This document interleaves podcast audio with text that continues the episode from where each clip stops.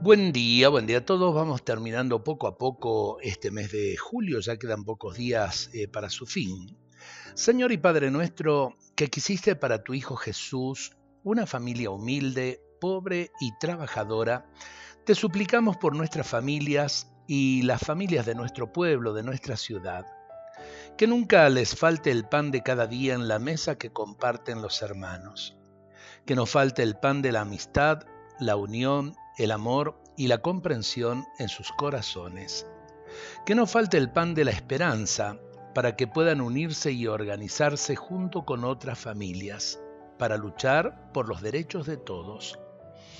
Que no le falte el pan de la fe para que puedan estrecharse como hermanos junto a los otros hijos del mismo Dios, cuya palabra hace fuertes y libres y que en el momento del dolor, en el momento de la cruz, no les falte el pan del consuelo, que viene de la certeza de que un día el dolor y el sufrimiento pasarán y Dios será nuestra alegría permanente.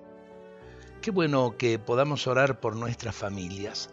Todos necesitamos de la oración, pero mucho más nuestros seres queridos a veces nos olvidamos de orar por ellos y a veces nos olvidamos también de pedirles a ellos que oren por cada uno de nosotros. Todos necesitamos de todos y si verdaderamente esto es así, es decir, que todos nos asistimos mutuamente, podemos decir que el amor es posible y ese amor nos contiene a todos. Dios nos bendiga a todos en este día.